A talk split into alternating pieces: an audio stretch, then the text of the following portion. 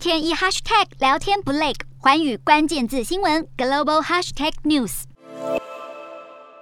纪念场地堆满缤纷的花束和布偶娃娃，悼念太早逝去的生命，家属难过落泪，居民也忍不住鼻酸。更有受害者家长痛批警方早早到场却迟迟没有作为，要求就责。二十七号，当局认了当时做出错误决定，并且爬出案发经过，前后共一个半小时。案发后不久，就有远警获报迅速抵达现场。事发半小时后，至少就有八通的求救电话，但传出现场的远警被下令阻止破门而入，竟然还等人拿钥匙，甚至边境巡逻队等战术单位人员到达现场。之后一度也被阻挡进入校园，最后联邦官员决定不理会指示，才在案发七十七分钟之后带头攻坚。而下达这一连串指令的现场指挥官也被起底，正是尤瓦尔迪学区的警长阿瑞唐多。讽刺的是，他才刚胜选地方议员，预定三十一号就职，正好将是枪击案丧生二十一人的头七。美国副总统贺锦丽高呼忍无可忍，要求正视枪支管制问题。而在争议声中，美国步枪协会年会如期在德州登场，不过已经有至少五位的乡村歌手表示取消原定的演出，要用行动来唤起对枪管问题的重视。